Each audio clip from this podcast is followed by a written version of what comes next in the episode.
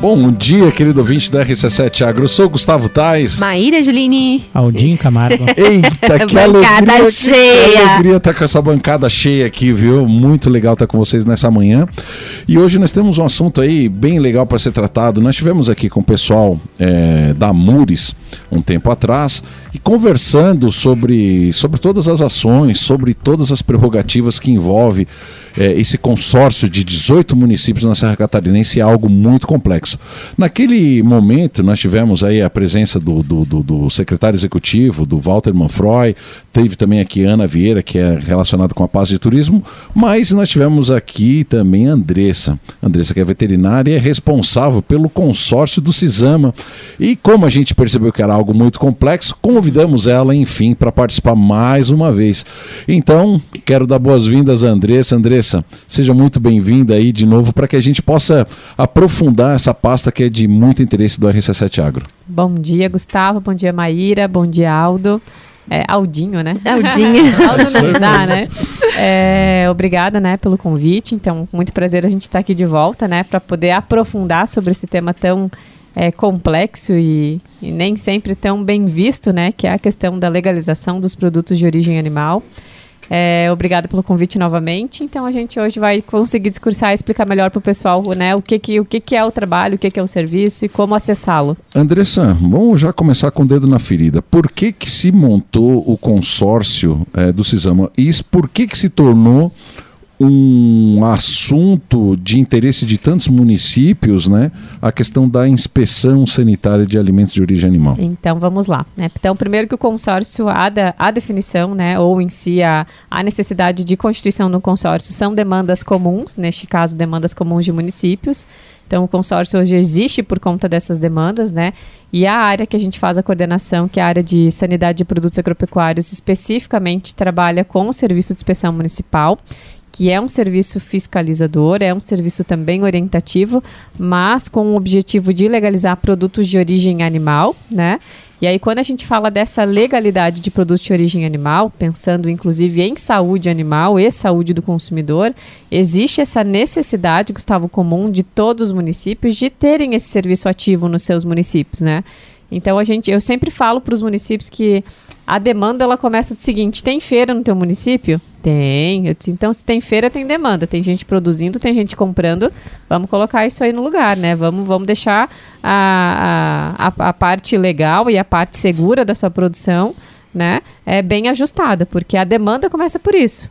É, então, o consórcio ele tem esse objetivo de trabalhar com demandas comuns e, neste caso, necessárias, digamos, obrigatórias, uhum. porque para existir esse comércio de produtos, não é, não é opcional você não ter a legalidade deles. A gente precisa de uma sanidade nesse produto para o consumidor poder ter né, segurança, segurança. ao consumi-lo. Exato. Sabe, Isso... sabe, deixa até, Aldinha, desculpa. Sabe por que, que eu acho assim de fundamental importância?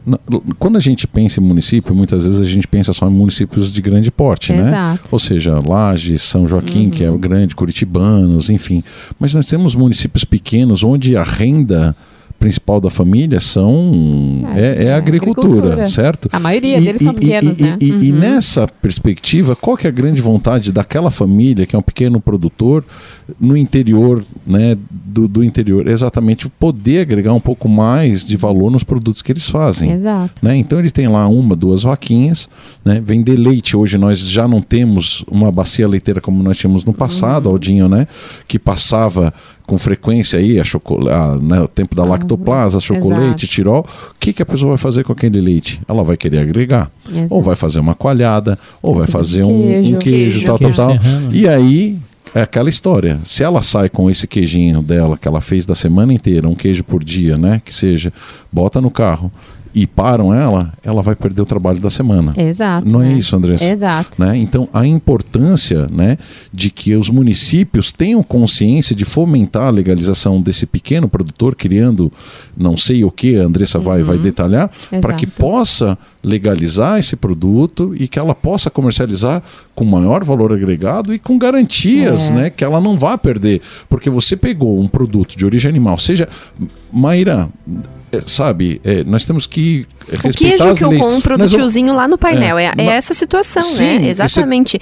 Mas para que, acima de tudo, Gustavo, o consumidor final tenha segurança em estar consumindo aquele produto que está dentro da legislação e da norma É vigente. E ele saiba o porquê ele vai procurar esse produtor, tá? Por que, que eu não posso comprar, o, às vezes, o da banca, da barraca, da beira de estrada? Que as pessoas associam muitas vezes a compra ao pequeno produtor, ah, só porque é feito ali na propriedade. Mas não são só esses cuidados que o consumidor deve ter. A gente tem que perguntar primeiro como ele é feito. Não é só onde ele é feito. Ele é feito lá na, na propriedade rural, ok. Mas como ele é feito? Ele é feito dentro de práticas, né? É, higiênicas. Essa vaca que ele fez a ordenha, ele tem duas vaquinhas, uma vaquinha, e ele faz um queijo por dia. Esse animal, ele estava saudável? Ele não estava saudável? Essa ordenha foi feita de forma higiênica? Né? Então, esse, esse, esse, essa primeira, esse primeiro questionamento que o consumidor deve ter, né, não só para exigir do lado do produtor que ele precisa legalizar, mas precisa ter o contraponto do consumidor, saber o porquê que ele precisa exigir do consumidor, do, do produtor, né? Que tudo aquilo ali que ele está adquirindo seja feito além é, de ter o know-how que é o, é o é o do produtor rural, né? Ah, eu quero então um- quero comprar um queijinho que é feito na, né, no sítio. Beleza, mas não só além do sítio, como que ele é produzido? Então a gente às vezes cobra muito do produtor essa questão de legalização, mas a gente precisa também cobrar ou orientar o consumidor o porquê que ele deve é, exigir isso, né? Ou questionar isso do, do produtor, né? Tá, mas por que que você, você, você... Quais são os cuidados que você tem? Você tem algum tipo de certificação, né? Tem algum profissional que te acompanha e te orienta, né? O seu, o seu rebanho, a sua vaca, né? Ela tem algum certificado de sanidade ou se ela não tem, o que, que o senhor faz para ter essas boas práticas, né? Como consumidora, independente da, né, da, da área que a gente trabalha, eu não gostaria de, de ter uma memória ruim de algum produto que eu vá comprar em outra região, enfim, ou de algum produtor e chegar em casa, né, depois ter aquela lembrança ruim, né? Ai, passei mal, fui no banheiro, enfim. Tem pessoas até que são hospitalizadas, dependendo do, do micro-organismo, né? A gente, o Aldinho conhece bem aqui, a. Vai, Então, eu- era isso que eu ia perguntar. Aldinho, no tempo de farmácia, Ele só Aldinho, revira o olho. chegava, Uhum. chegava muita gente lá com revertério lá, não? É, Às vezes acontecia, né? Principalmente a gente tem uma característica no verão muito grande em relação à maionese, é, né? exato. A mãe ainda dizia sempre, Zé, ah, mãe, isso aqui é bom, Zé, é bom, mas vai ovo, né? Então tome cuidado. Então que sempre tinha esse ditado. né? É, Então tem que exato. ter, né, um É, certo tem que ter um cuidado. né? cuidado. É, a gente tem tá que falando ter de um- saúde, né? Sim, e as coisas apertaram muito mais do que antigamente também, né? Às vezes você poderia pensar, ou como os antigos pensar, ah, mas ah, eu me criei assim, e nunca morri, aconteceu né? nada, não morri. Exatamente. Tá, mas quantos fatos aconteceram Exato. que ninguém ficou sabendo também? Hoje o monitoramento é muito maior em relação Exato, à saúde, né? Você exato. sabe muito mais coisas, não só aqui na tua região, como macro, né? No Brasil, no mundo, enfim. Acontece alguma coisa lá no cantinho da Ásia, numa cidadezinha minúscula lá de 2 mil habitantes, a gente tá sabendo no mesmo dia. Coisa que antigamente você não vai tinha noção longe, disso. né? né? Ah, eu acho que o, o nosso marco enquanto tempo, é, a Covid, né, de, que, é, o- que é o nosso caso mais recente, se a gente for levar o pé da letra, a Covid ela veio, né, de uma origem alimentar, né? Sim. Alguém comeu alguma coisa, supostamente numa feira, que era um animal lá As que não tinha controle deles, né? sanitário nenhum. Uhum. E quando a gente fala de micro-organismo, né, eles, eles, têm vontades e vida própria, né, Aldinho? Quando a gente É, fala de vírus, não- pior ainda. Até que isso chegou aonde chegou e, né, todo mundo foi afetado de uma certa forma. É, é, eu, eu, eu costumo comentar com o pessoal hoje, eu não preciso nem sair de casa para saber quem já teve alguma doença transmitida por alimento. Eu tenho conhecidos com toxoplasmose, eu tenho Sim. conhecidos que tiveram cistercose. Então, isso são doenças de origem alimentar. Tenho conhecido que já ficou internado por salmonelose. Co- como é aquela, aquela doença que vai um verme pro cérebro também? Essa É certeza. cistercose. Olha é, só, é. tu já pensou, É das- então- Essa vindo aqui da, da- do, Do porco suíno, e- né? é, e do gado e do também, gado, né? né? O ciclo do parasita Gente, acontece nesses tem dois animais. Andresa, Andresa, assim, não que eu queira passar medo pro nosso ouvinte, Aham. tá? Mas olha só, querido ouvinte, nós estamos falando de doenças que você pega pela ingestão de, De alimentos, alimentos, mal né? manipulados. Né? Mal manipulados ou Mal- de animais doentes, né? Sim. Isso sem falar nas zoonoses, né? Isso. Ou isso são zoonoses? Isso, assim, zoono- a definição é são doenças transmitidas por animais, né? Sejam ela de forma direta. E aí a gente também tem essa que são transmitidas por alimentos, porque a origem também é do animal. Então todas Sim. elas a gente pode considerar como, Como zoonoses. zoonoses. Exato. É, eu até ia falar de outros casos aqui, é, questão de leite, que a gente vai falar do queijo serrano, É, né? brucelose, então, tuberculose. brucelose, tuberculose. É, tá, né? Não, não é questão de assustar, como o Gustavo disse, mas é questão de demonstrar a importância de pelo menos você questionar quem você está comprando. Qual que é o cuidado que você tem a produzir e tá me vendendo esse queijo? Teu animal estava sadio? Você sabe se ele tinha brucelose ou tuberculose? Por quê? Porque a brucelose e a tuberculose elas passam pelo leite. O leite é produzido queijinho, que na maioria dos casos os nossos produtores tradicionais não pasteurizam esse leite, não passam, Não. né? Esse leite não passa E por nesse um processo de No máximo, pasteurização, ele no teria, água né? quente. Ele é exato, uma água Na- na- quente que não é suficiente para eliminar. mata, Exato. Então não é a questão de coibir a produção do produto com o, o leite cru, por exemplo, que é o caso que a gente está falando. Mas você produzir o produto com leite cru de um animal sadio, que você não expõe ao teu consumidor a uma doença, né? E aí, enfim, além do animal estar sadio, fazer isso de dentro, de dentro das boas práticas de fabricação que a gente fala. E aí, né, é, enfim, todo mundo fica feliz. O produtor vende um produto legal, é, vende um produto bom, o consumidor come não tem memórias negativas, né? Até porque, falando em micro-organismos também, né, o, o agrônomo, tem agrônomos, o Aldinho também é agrônomo, né? Bioquímico? Não, bioquímico. bioquímico, é. É, e, e a orelha seca. É. É bioquímico. Então você É, é. mas eu não sou agrônoma, eu não posso levar esse título, sou Bióloga. bióloga. Bióloga. é, mas é a doutora das Mestrado, plantas. né, mestrado, né, das doutorado em plantas, produção é. vegetal. É. Então, Ah, eu digo que todo mundo aqui tem um pouquinho de conhecimento, né? Em algum momento estudou micro-organismo e a gente sabe, né, que... A parte que eu mais gosto. que- É mesmo, é. eu adoro a parte de micro-organismos, né? Pois é, tu lida com isso em plantas, fitopatologia né? tá dentro, É, né? total. dentro da microbiologia, então é a grande área. Exato. Então a gente tem que entender um pouquinho da Maíra, bactéria, ainda bem um que pouquinho não tem fungo, pouquinho fungos que, que, que tem, assim, que faça mal pro ser humano também? Ah, Ah, mas existem tem. já Sério? planta relatos, pra- claro. Existe quantos. fusário E aí- gramineário, inclusive. Como um que é cogumelo errado aí pra você É. ver. ah, esse fica doidão.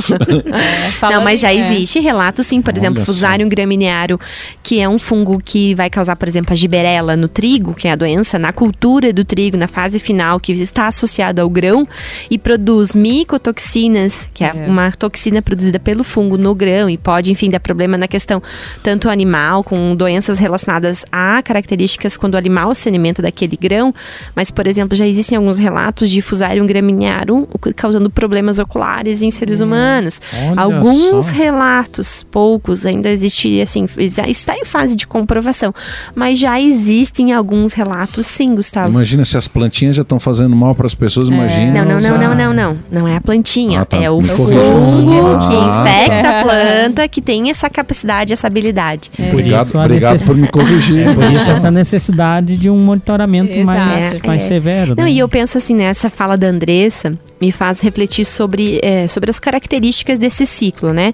Então, é, uma vez que a gente compra um produto, gosta, faz um, um bom saboreio daquele, daquele Exato. produto, né? Você volta a consumir, né? Você Exato. gera um ciclo dentro da cadeia daquele Exato. pequeno produtor, né? E faz com que ele vá criando esse ciclo dentro dos seus clientes, né? E essa e quando você não tem essa boa experiência, né? Tu não esse ciclo se volta, encerra. É. E você leva outras pessoas a não consumirem aquele alimento, Exato. né? E coloca tudo num valo comum. E coloca. É exatamente né? onde eu ia E chegar. Esse é um ponto Todo interessante, mundo né? Porque, dentro do mesmo ah, comprei, buraco. comprei um queijo lá de Correia Pinto e, meu Deus do céu. Aí a pessoa assim, não, não corre vou mais- não Todos os queijos. queijo É, daí já vem isso aí, Generaliza, é. Não é assim, não é assim que funciona. Então, é, bem ao encontro do que a Andresa estava falando, né?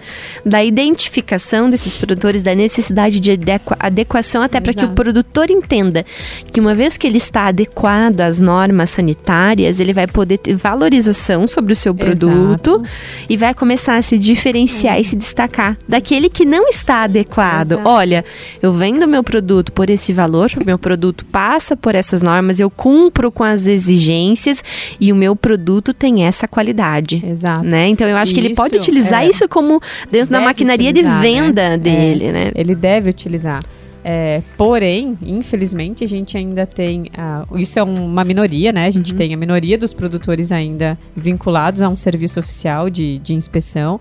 É, e que a gente já teve casos que, infelizmente, o produtor acabou desistindo porque ele não conseguiu competir, por exemplo, o preço de mercado, porque a partir do momento que ele legaliza, ele precisa de uma estrutura mínima, ele precisa falando em queijo, ter o rebanho dele certificado como livre de brucelose e tuberculose. Precisa, às vezes, de um responsável técnico lá, né, orientando e, e participando ativamente das atividades é, da, né, da queijaria, que seja o exemplo aqui que a gente vai dar. Tudo isso acaba gerando um custo, né, que isso vai ser inserido lá no custo de produção final. É, se antes você tinha um produto sem nenhum desses itens, né, que a gente acabou de citar, a um valor, por exemplo, de 25 reais o quilo, quando você começa a ter uma estrutura é, necessária, sanitariamente adequada, acompanhada por, né, por técnicos, daqui a pouco você tem um custo de embalagem, você tem, vou, vou criar minha marca, enfim, daí já começa a envolver, né, vários outros atores, o teu 25 já não é mais o 25, porque, né, você tem uma série de outros custos um custo aí. agregado, né? Então, você vai ter um produto lá, às vezes, que você vai precisar vender a 40 reais o quilo. O consumidor acha isso ruim. Ah, não, Entendi. eu vou. É, porque a gente, né, via de regra, às vezes a gente nem sempre compra por qualidade, compra por preço. Certo. E, e a gente, acompanhando a área de alimentos, a gente consegue hoje visualizar que o preço ele está é, relativamente ligado aos custos daquele produto. E o custo, às vezes, está ligado à qualidade, né? É, Matéria-prima barata, produto barato, matéria-prima que não é acompanhada, que às vezes a pessoa não dá bola, enfim né, que não tem cuidado sanitário nenhum, é, não tem um custo operacional né, legal, é, e aí tu não tem como colocar isso num, Andresa, num valor final, né? Então, deixa eu ver se eu captei. Tu tá querendo dizer para nós que falta muita consciência por parte dos consumidores, ou seja, certeza. da nossa população. Com, com certeza, sim, ó. É, porque como a gente ainda tem poucos produtores legalizados, eles nos relatam isso. Ah, às vezes eles relatam assim, ó. Eu tô legalizada dele. e a minha venda não aumentou significativamente perto dos custos que eu tive para legalizar. Entendi. Então, esse tipo de produtor, é até por isso que a gente tem aquele box lá no mercado público, a gente tem né, os box com os produtores legalizados, muito nesse incentivo, ó. Então, a gente sabe que às vezes a dificuldade de acesso ao mercado a dificuldade por parte de competi é, competitividade de preço e não por disponibilidade de locais, né? Porque daí, com certeza, legalizado, ele consegue ter acesso a supermercado, claro. enfim, ele vende onde ele quiser. Mas ter essa, essa identidade, ah, eu sou um pequeno produtor legalizado, o meu produto é mais caro por conta disso, então esse box, inclusive, que a gente tem lá no mercado público, são quatro boxes com os produtores, ele tem muito esse intuito de auxiliar né, nessa, nesse ponto ah, de referência de produtos legalizados, que com certeza são preços diferenciados do, né, de uma barraca que é ilegal, enfim, ou de alguém que ainda não tem essa legalidade, mas muito por conta né, de todo esse processo que ele passou. E ele precisa de alguma forma se destacar, e não é só pelo preço, né, é por todo o processo que ele passou e pela segurança que com certeza ele vai passar né, para o seu consumidor. Gustavo, Maíra e Aldinho. Mesmo a gente tendo produtores legalizados, a gente faz, né? Uma das coisas que os fiscais fazem é, é ir, nas ir nas propriedades, nos estabelecimentos, coletar produto, mandar para laboratório, analisar. Mesmo os produtores legalizados, às vezes eles têm um desvio, porque a gente está falando de uma manipulação diária, de uma produção de duas, três vezes de queijo por dia, né? É, enfim, às vezes pode acontecer um deslize e a gente tem que ter, é, eles têm que ter um plano de ação para poder corrigir esses deslizes. Então, tu imagina que não é acompanhado de forma nenhuma. A gente faz a... Aí a gente está falando de é, sanidade de alimentos, né? E uma coisa que a gente esquece também, que é muito importante quando a gente fala em produção de alimentos, é a qualidade de água. Né? Então a gente precisa ter uma água potável. E daí quando a gente chega no interior e fala, olha, uma das coisas que você precisa ter é uma água potável. Mas a minha água é bem limpinha, bem transparente, vem lá da nascente. Vamos fazer uma análise para ver se ela tá ok? Aí, de repente, é uma duas... nascente que não é protegida. O tio dele, a avó dele, mora duas casas em é. cima e joga no córrego é. o esgoto. Aí tu vai hum. fazer uma análise, como quem não quer nada, para começar a incentivar o produtor a legalizar coliformes bombando, né? Então, é um, uma água que já da fonte, ela já sai contaminada. Aí até tu conseguir orientar ele que ele vai precisar clorar nem que seja a caixa d'água da produção do produto dele, porque às vezes para ele ele não quer cloro, ele acha que o cloro, né? É, e é claro, de forma abusiva o cloro não é legal. Então a gente tem que Dentro explicar. Exato, que ó, esse cloro mínimo que você tem que adicionar lá na sua caixa d'água, fazer a limpeza da sua caixa d'água, ele é o cloro suficiente para matar só o microorganismo e não você, tá? Então ele vai matar só aquela bactéria que estava ali, né, de alguma forma Ah, é prejudicando muito a tua complexo, produção. gente. É, Mas muito até complexo. tu convencer isso, a gente fala. ó, vou te falar aqui que a gente já teve propriedades que a gente levou sete anos para É ter um, um difícil. registro, sabe? Então. Porque depende também é, do quanto essa pessoa está apta a receber Exato. tudo isso, está apta a processar e realmente se adequar a, esses, a essas Mas a regras. gente segue com esse querer se adaptar no segundo bloco, né, Maíra É Juline? isso aí. Nós somos a RC7 Agro, eu sou o Gustavo Tais. Aldinho Camargo. Maíra Juline. Nós estamos aqui hoje entrevistando a Andresa, ela que é lá da Mures, do consórcio do Cisama. Até daqui um pouquinho. É isso aí, nós somos o RC7 Agro, estamos de volta aqui com a Andressa, ela que é coordenadora de projetos do Cisama. Andressa, no finalzinho do primeiro bloco a gente estava falando então das percepções em relação aos produtos, né, as fiscalizações dos produtos. E que essa na sua na sua visão, na minha visão, concordo plenamente contigo, tem que partir é, do produtor em querer se adequar, mas tem que partir muito mais do consumidor final na exigência dessa padronização, da- de, seguir essas regras, essas normas sanitárias para que o produto esteja adequado ao consumo. Ah, na sua percepção, em que pé nós estamos aí aqui na Serra em relação a essa percepção e como que o consumidor final tem buscado ah, questionar o produtor né, em relação a, a- a- a seguir essas exigências sanitárias. Certo. Então, assim, a gente vem numa crescente, porque cada vez mais a gente tem uma procura e estabelecimentos, né, é, sendo registrados. Então, a procura, às vezes, só pela informação, ó, eu quero saber como faz, ela sempre aumenta, então, gradativamente. E o registro em si, finalizar essa parte de legalização, a gente também tem sempre um número maior de agroindústrias, tá? É, então, acho que há, há uma crescente, né? Há uma. Hoje, a internet, enfim, os meios de comunicação é, é tudo muito acessível, então em algum ponto você acaba lendo ou vendo alguma notícia com relação a isso. E então eu acho que há uma boa perspectiva, porém, pensando ainda enquanto serra, é, acho que sempre a gente tem a melhorar, tá? Até a- é muito importante esse espaço aqui para a gente é, trazer como acessar esse tipo de serviço, né? Então, hoje a gente fala é, dos pequenos produtores, que é, que, que é o público que a gente atende é, enquanto é, região, né? Então, é, como acessar esse serviço? É, hoje a gente está com 18, a gente tem 18 municípios consorciados, né?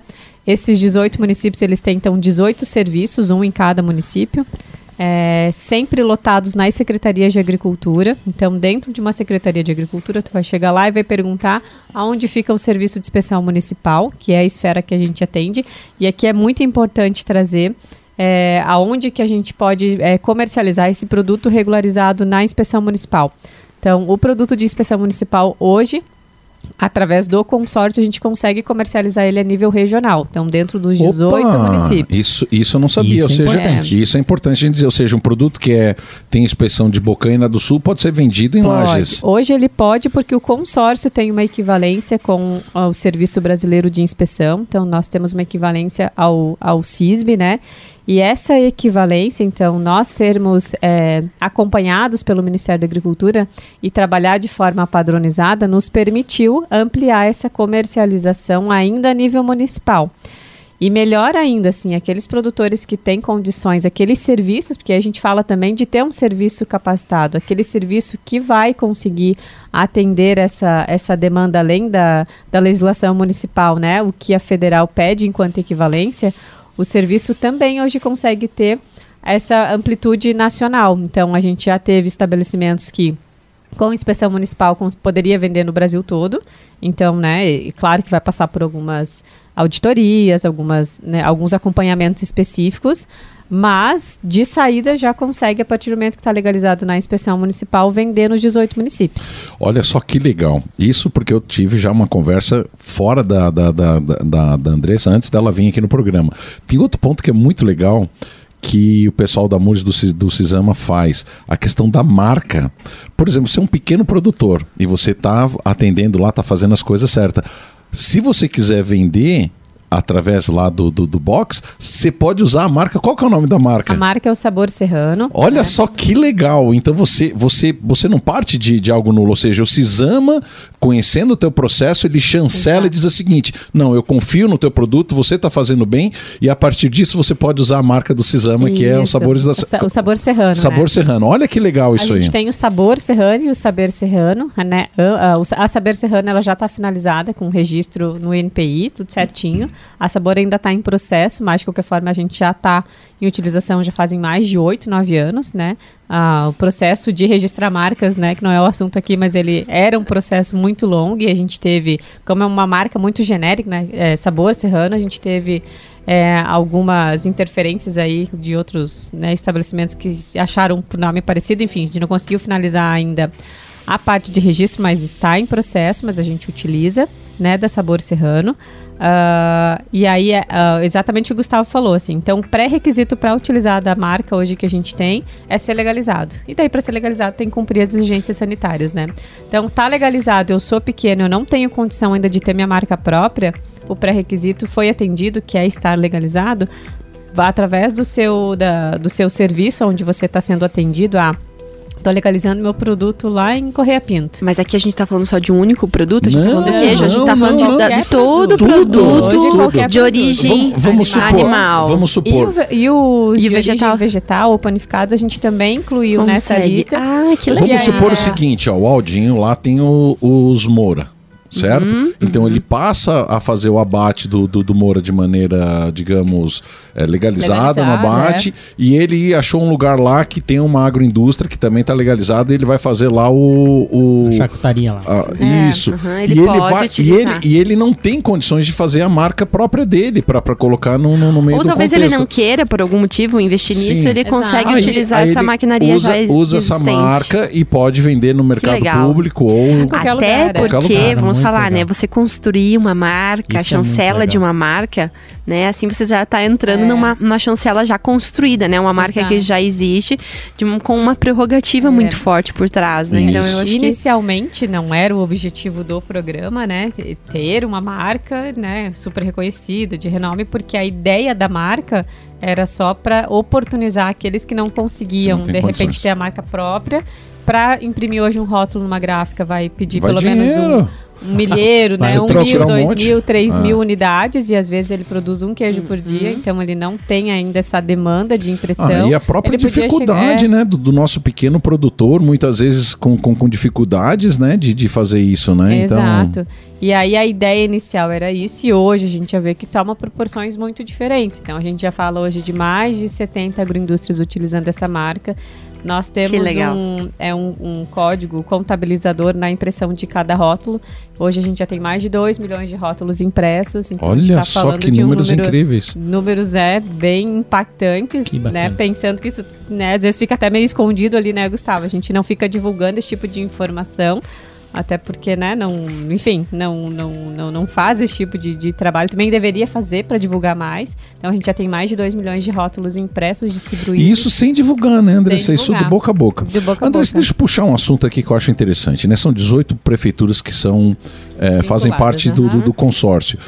Eu sei que Bocaina do Sul tinha, por exemplo, um, um local onde os produtores de mel poderiam embalar o seu O mel. seu mel. Está correto? Isso. A partir dali, se ele centrifuga o mel dele ali, ele tem essa inspeção, logo ele pode estar vendendo isso de forma legal. Exato. Beleza. exato. Que outros exemplos nós temos? Eu, eu conheço isso porque, por alguma razão, acabei batendo por lá, enfim. Nós temos outros exemplos de pequenos municípios que têm algum tipo de agroindústria pensando no pequeno produtor local para legalizar os produtos dele. Por exemplo, Temos. cê- temos exemplo, por exemplo, com queijo. Temos, gente, assim, ó, o queijo, na verdade, ele, se a gente for falar especificamente em queijo serrano, hoje Uhum. ele tem uma restrição que o queijo só pode ser feito com leite da própria propriedade. Certo? Então, para queijo especificamente, a gente não consegue juntar o Tá. leite dos produtores e fazer uma, Entendi. um, né, uma produção comum. Mas, como o outro produto que você citou, o mel, por exemplo, o mel hoje a gente consegue ter esse tipo de estrutura, tá? A da Bocaina ainda infelizmente, ela está com as atividades paradas. Ah, que dó. É, mas os produtores já começaram a se, Se mobilizar movimentar novamente. para poder é, utilizar ela, até porque é uma estrutura que às vezes começa a ficar né, avariada, precisa é, de, de ter alguma Aham, manutenção. Mas a gente tem um exemplo bem bom no município de Capão Alto. Opa, Capão Alto a gente tem ali uma associação de produtores com uma estrutura comum. A gente fala hoje de 12 ou 14 produtores, não vou me recordar exatamente agora. Utilizando a mesma estrutura, o serviço oficial é no estabelecimento. Então a fiscalização acontece no estabelecimento e cada produtor que entra E o que que eles fazem lá. Andressa? Eles fazem mel. opa. É, eles trabalham com, com vários produtos, né? Então, desde o mel tradicional, que é o mel silvestre, independente da florada, o mel de melato, né? Uhum. Que é obtido através da secreção da, da abracatinga, que é o nosso famoso mel preto, que Aham. hoje, inclusive, tem indicação geográfica, É, né? Celuarte, né? É. Na verdade, quem tem o Celuarte é o Perão. É o. O Marcelo. o- São Brás. Não, É o São Brás. tem São- isso. Ele São tem o Brás. Celuarte em cima do, do, do, do, mel, de do- Bracatinga. Bracatinga, É. é. O Celuarte é, é um, é, uma outra, é um outro tipo de certificação onde o pré-requisito é ser, é ser registrado num serviço oficial de inspeção. Ele é como se fosse uma certificação orgânica, né? Aham. E o Celuarte ele vem para alguns, pro- alguns produtos que são é, considerados de fato artesanais. Produzidos numa região específica, com características específicas. E o mel de melato é, foi um dos produtos contemplados, né? Que, que na avaliação é, é, da instituição ele é considerado um produto artesanal e de características né, únicas, então a gente tem ele aqui na região. Então, quem produz é, mel de melato consegue solicitar, depois de legalizado, a, o. Celuarte. E o legal dessa certificação do Celuarte é que ele te permite, a partir Vender do momento no Brasil que você inteiro, tem, é, né? no Brasil inteiro. Andrés, deixa eu puxar outro assunto que eu acho muito legal. Olha só, é, de maneira geral, nós temos atingimos aqui todo o público urbano, né, com esses assuntos, né, sobre o agronegócio, mas a gente atinge bastante pessoal do interior. Pessoal do interior, você não está, me corrija se eu estiver errado, você não está cometendo um crime ao abater animais dentro da sua propriedade. Desde Você- que seja para consumo próprio. Exatamente esse é o aspecto que eu tô dizendo. Agora, a partir do momento que você saiu com esse produto para fora e quer vender, você precisa de uma inspeção. Precisa. Então nós temos toda uma questão cultural. Né? Então eu já tive lá na propriedade do Aldinho e os pedacinhos de amor que ele tem lá, segundo a Maíra do Céu, são insuperáveis. que é que é a- a- os torresminhos que o, que, o- Sim, que o sim. Aldinho Produz. faz, né? Aham. Ou seja, Pra Aldinho consumo, né? não está cometendo nenhum crime ao Não. abater os animais dele e, E o o consumo é dele, e o consumo exato. é dele. Exato. Então nós temos aqui um- um- uma coisa assim muito louca, Andressa, porque porque nós temos é, essa nossa cultura do fazer algumas coisas. Aham. Então o Aldinho faz o- esse torresmo, que é uma maravilha, e faz uns salames lá, que, que, que é uma coisa assim, é fora do outro mundo, né? Perfeito, aham. Mas tem essa barreira, né, de, de, de- como legalizar esse produto. Ou seja, Exato. é uma cultura que passou de avô para pai, de pai para filho, e ele já bota o filho dele encher linguiça lá também. Que, que, que eu sei porque é algo muito bom. Mas como romper essa barreira, né, Andressa, de, É. de poder disponibilizar um produto que é artesanal, que, que passa de pai para filho para chegar de fato né, no consumidor final. Então, de que maneira tu consegue motivar, inclusive as prefeituras, Uhum. a estar se organizando para criar esse tipo de estrutura para atender o seu pequeno produtor? Porque, porque isso geraria economia Gera. local também, né? De- economia e- local, e, sairia da informalidade, né? Antes da Andressa responder, até aqui Lages tinha um programa bem bacana em relação ao abate de animais maiores, como gado, né, bovinos.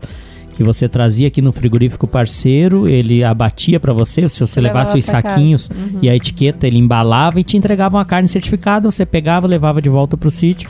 Então era uma tentativa de, de repente, é, diminuir a clandestinidade nessa Exato. carne. né? E você também pode trazer ali, podia trazer ali, abater, né, para consumo próprio, de repente aquela carne pode até podia ter sido até ser Aham. encaminhada para um açougue sem Aham. problema nenhum com A partir certificação. do momento que ela está certificada, Sim, ela pode, é. né? Então era um programa, é um programa que eu não sei se ainda é existente ou É. não, mas era um programa bacana que eu acho que ajudou a diminuir bastante a É, clandestinidade. hoje ele não está definido como um programa, mas continua sendo uma prática cada vez mais comum, né? Ah, Porque às vezes a própria lida ali que a gente fala do abate é um dia cansativo, enfim, Ah, nem sim. todo mundo tem tempo. Então, de repente, trazer esse animal para o abatedouro, até para você ver se sanitariamente ele né, tá ok, não tem nenhuma doença. É, e tu, se tiver alguma doença, saber que o abatedouro, Sim. né, vai tomar as medidas necessárias para que você não, não volte para casa com esse animal doente, enfim. Mas ainda é uma prática muito cada vez mais comum, eu diria, né? É, porque justamente essa rotina de estar carneando, como o pessoal fala aqui na, na região, né? Às vezes não é a mais tranquila, a pessoa não tem disponibilidade. Enfim, com relação aos acessos que o Gustavo está perguntando, existe um ponto que a gente questiona todos os produtores, Gustavo.